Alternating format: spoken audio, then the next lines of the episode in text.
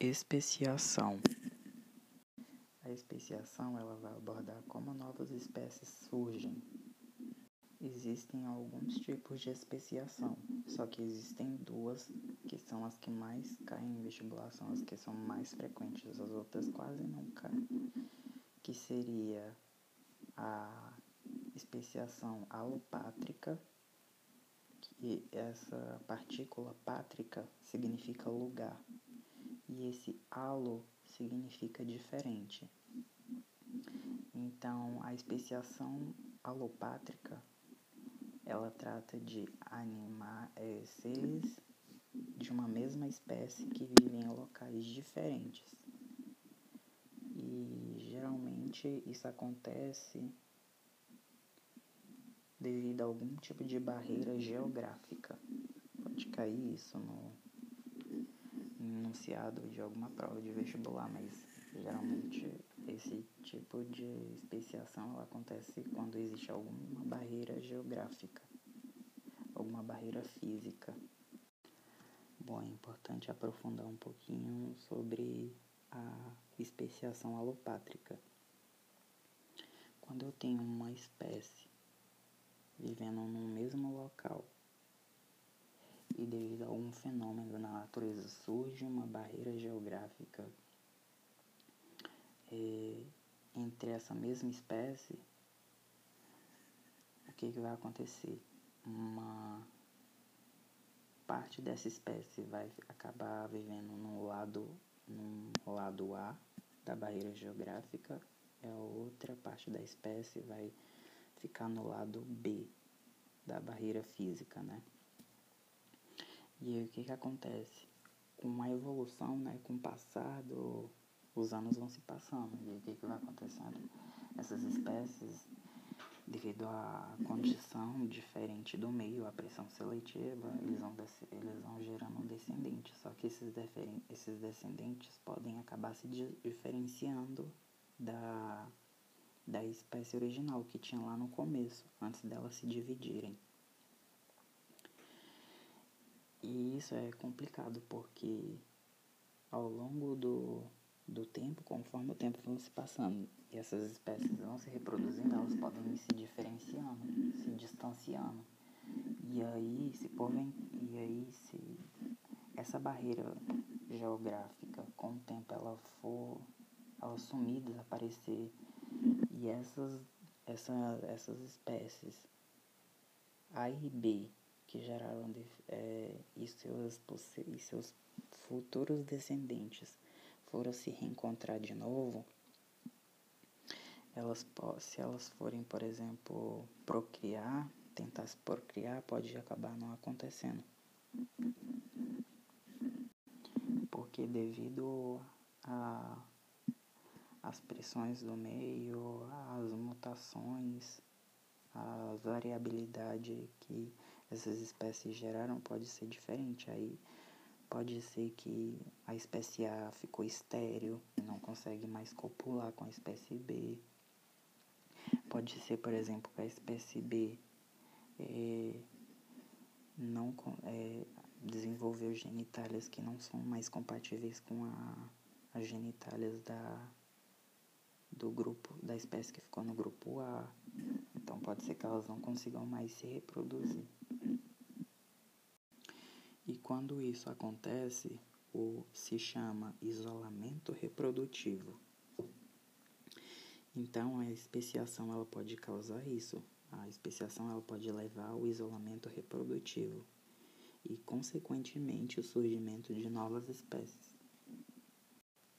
E existe a especiação simpátrica, que como já disse, esse pátrica significa lugar e esse sim significa mesmo. Então são espécies diferentes que vivem no mesmo local. Essas espécies diferentes que vivem no mesmo ambiente, isso pode acontecer porque devido à semelhança da seleção natural, a pressão do meio, né? Pode ter feito com que essas espécies tenham desenvolvido a mesma preferência pelo mesmo local, pelo mesmo ambiente, pelo mesmo clima. Por isso elas podem acabar é, vivendo no mesmo ambiente. Agora eu vou dar alguns exemplos de mecanismo de isolamento reprodutivo. Bom, é, são subdivididos em duas categorias: o isolamento reprodutivo pré-zigótico e o isolamento reprodutivo pós-zigótico. Bom, os tipos de isolamento reprodutivo pré-zigótico ocorrem antes da copulação, da geração de descendentes.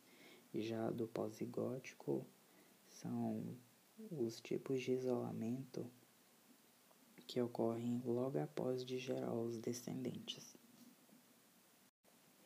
Os tipos de isolamento reprodutivo pré-zigótico são sazonal, comportamental, mecânico ou ecológico. Lembrando que o sazonal pode ser chamado também de estacional e o comportamental pode ser chamado de etológico. Bom, o isolamento reprodutivo estacional ou sazonal acontece devido à diferença de clima e tempo, é, devido à inviabilidade de duas espécies é, se interagirem e se reproduzirem, devido a elas procriar em épocas do ano muito diferentes. Então elas não conseguem é, interagir e se reproduzir ali juntas. O isolamento reprodutivo etológico ou comportamental acontece devido a algum comportamento diferenciado desses animais, ou por exemplo, pode até ser igual. Por exemplo, é a dança lá das aranhas, do macho dançando para fêmea. Pode ser um exemplo de isolamento reprodutivo etológico. O isolamento me reprodutivo mecânico, ele se trata basicamente da incompatibilidade das genitálias entre as espécies. Devido a essa incompatibilidade do, das genitais das espécies, elas não conseguem copular. E o último isolamento reprodutivo pré-zigótico é o isolamento reprodutivo ecológico, que ele acontece basicamente quando devido às questões ecológicas, é, as espécies elas não conseguem é, interagir. Por exemplo, eu tenho uma cobra, só que é uma espécie dessa cobra vive na água e a outra vive na terra firme. Então, pode ser um exemplo de isolamento reprodutivo ecológico.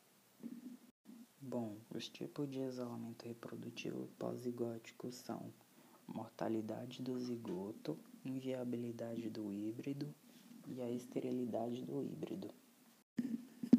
Bom, a mortalidade do zigoto ela acontece quando na fecundação do gameta o zigoto ele acaba morrendo devido ao desenvolvimento embrionário irregular. Já a inviabilidade do híbrido é basicamente apesar deles serem férteis, eles não a reprodução por a reprodução por eles acaba sendo inviável devido à sua menor eficiência reprodutiva e até mesmo adaptativa.